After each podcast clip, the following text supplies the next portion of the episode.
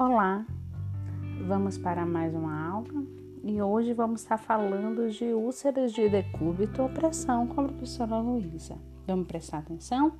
Cada dia a gente vai ter mais assuntos. Definições: As úlceras de decúbito pressão são áreas isquêmicas localizadas em tecido mole que ocorrem quando a pessoa, a pressão, né? Aplicada à pele excede a pressão capilar normal, provocando uma lesão tecidual. Também denominadas úlceras de êxtase, úlceras de pressão ou escaras de decúbito. Afetam aproximadamente 9% dos pacientes hospitalizados e aumenta o risco de morbidade. Prejudica o tratamento da patologia de base e prolonga o internamento. Pode aparecer em poucos dias, progredir rapidamente, mas para cicatrizar pode levar meses. As úlceras de decúbito, pressão, úlceras da pele, são lesões cutâneas que se produzem em consequência de uma falta de irrigação sanguínea e de uma irritação da pele, que reveste uma saliência óssea, nas zonas em que esta foi pressionada contra uma cama uma cadeira de rodas, um molde, uma tala ou outro objeto rígido durante um período prolongado. As principais áreas para desenvolvimento de úlceras são as proeminências ósseas. Então, nós temos a região sacrococcígea, os calcâneos, os cotovelos, a região escapular, as orelhas, joelhos, nádegas, lateral externa da coxa, entre outros. A fase da escara, os estágios dela são: a primeira é o eritema, o vermelhidão. A pele está íntegra e há um rubor. O rubor é a vermelhidão, que desaparece após 15 minutos ou mais depois do alívio da pressão. O segundo é o edema, perda da fina camada da pele com presença de edema, hiperemia, né? Tem ali uma vermelhidão e um aumento da temperatura, bolhas que podem estar rompidas ou não.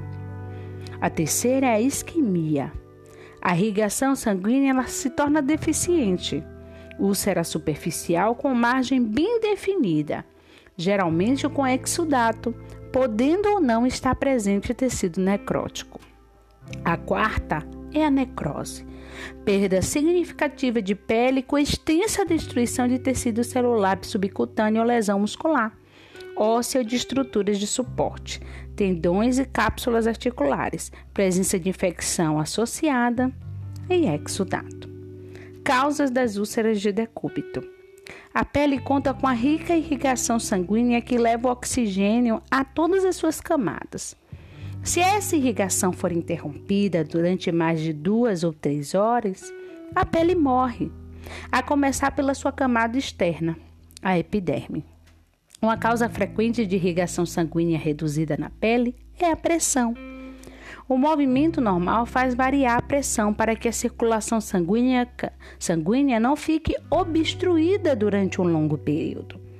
A camada de gordura por baixo da pele, especialmente sobre as saliências ósseas, atua como uma almofada e evita que os vasos sanguíneos se tapem. As pessoas que não podem mexer-se correm maior risco de desenvolver úlceras por pressão. Esse grupo compreende as pessoas paralisadas, muito debilitadas ou recluídas.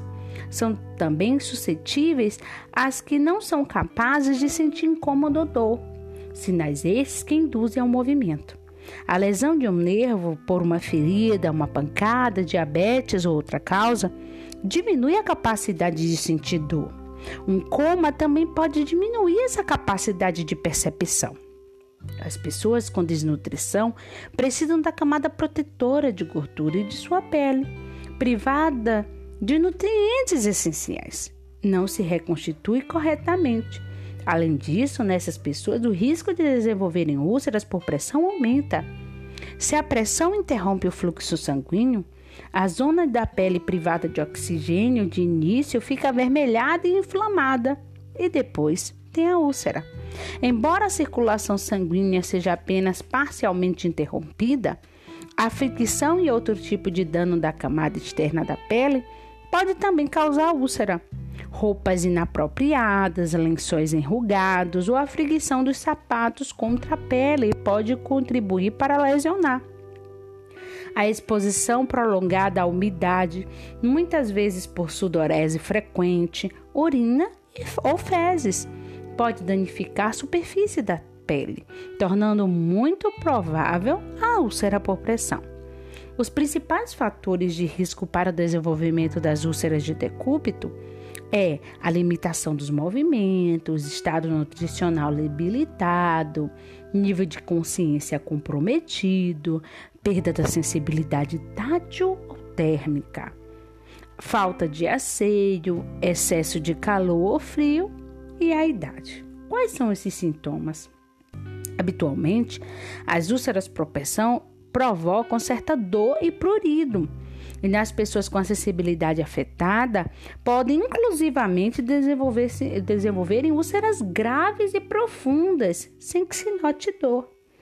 Quando a pele se rompe, a infecção converte-se num problema. A infecção retarda a cura das úlceras superficiais e pode constituir uma ameaça mortal nas úlceras mais profundas. Quais são as medidas de avaliação? De prevenção. Primeiro, a avaliação do risco. Considere em risco para a úlcera todas as pessoas restritas ao leito ou à cadeira de rodas, ou aquela cuja capacidade de se reposicionarem está debilitada. Avalie todos os pacientes em risco no momento da admissão do serviço de saúde e, posteriormente, intervalos regulares. Identifique todos os fatores individuais de risco: diminuição do estado mental, incontinência, deficiência nutricionais, umidade, de forma a direcionar as medidas preventivas específicas. O segundo é o cuidado com a pele e o tratamento precoce. Inspecione a pele pelo menos uma vez diariamente, documente as observações. O banho ajuda. Individualize a frequência do banho. Use um agente de limpeza suave. Evite água muito quente, uma fricção excessiva. Avalie e trate a incontinência. Quando a incontinência não puder ser controlada, limpe a pele no momento em que sujar. Use uma barreira tópica para umidade. Selecione absorventes higiênicos que forneçam né, de forma rápida uma superfície seca para a pele. Use hidratantes para pele seca. Minimize os fatores ambientais que causam ressecamento da pele, como ar frio e a baixa umidade. Evite massagear as proeminências ósseas.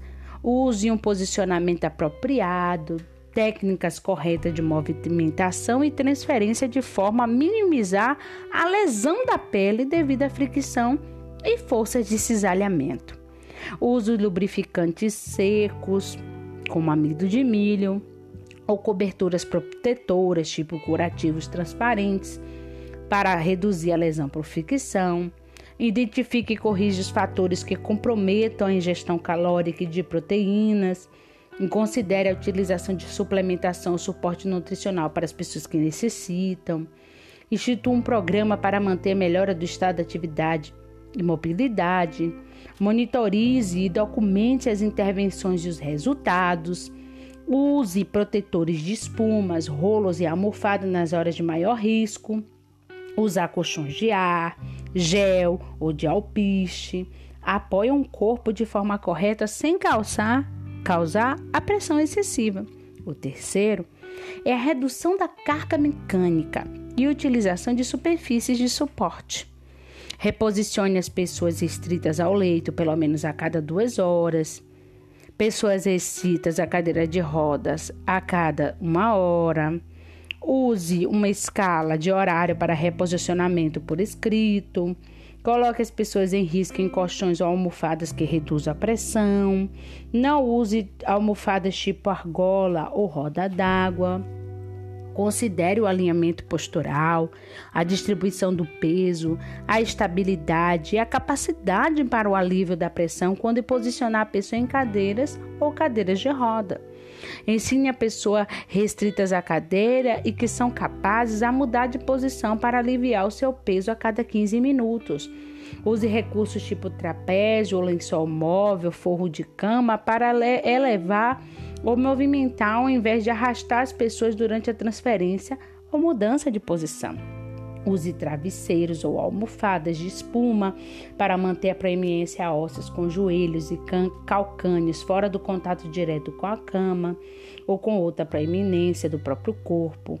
Use recursos que aliviem totalmente a pressão nos calcâneos, como travesseiros sobre a panturrilha para elevar os pés.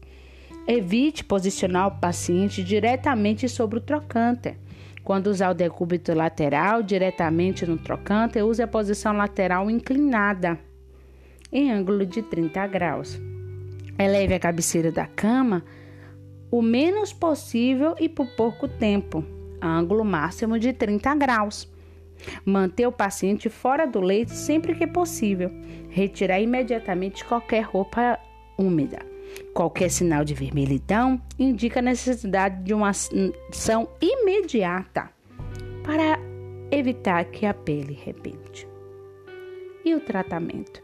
Tem quatro princípios que precisam ser considerados no tratamento local das úlceras por pressão. Ela é aliviar ou eliminar a fonte ou a causa da úlcera, otimizar o microambiente, a ferida precisa ser avaliada de maneira apropriada para cicatrização. Apoio ao paciente com feridas, que não cicatriza mesmo, a qualidade de vida e o fornecimento de educação. A educação deve ser fornecida para os funcionários, porque assim, ó, quando a gente toma banho, a gente lava o órgão genital e lava o bumbum, né, o ânus. Quem toma banho de aspersão em pé, quando lava, se tem uma úlcera na perna, quando ele se lavar, essa água com os coliformes fecais vai contaminar a úlcera. Então, são medidas higiene que muitas vezes as pessoas não têm e não entendem porque não tem a melhora do quadro. Desde a alimentação. Tem aquela pessoa só come feijão. E como é que o feijão? Cheio de tocinho e calabresa. Então, tudo são conhecimentos que podem mudar muito o quadro. A avaliação da ferida é feita pela enfermeira. Ela averia, avalia é, o tamanho, a profundidade, a presença de túneis, ela descreve e as estratégias do tratamento. Nisso, vinhos curativos, que tem a gaze, o filme transparente, os hidrocoloides, o hidrogel, as espumas de poliuretano, os alginatos, o carvão ativado, a colagenase, né? Que tudo isso é utilizado. E o debridamento, que alguns desses medicamentos fazem, que é o debridamento químico porque eu tenho o debridamento autolítico, e o debridamento enzimático e o debridamento cirúrgico, né? Porque tem aquele que a própria gase na própria fricção, ela faz o debridamento. Tem o medicamento que faz o debridamento e tem aquele que é feito cirurgicamente com um bisturi tirando toda a carne morta. Então, cada especialidade, especialista age de acordo ao seu conhecimento, tá bom? Bons estudos! E até a próxima!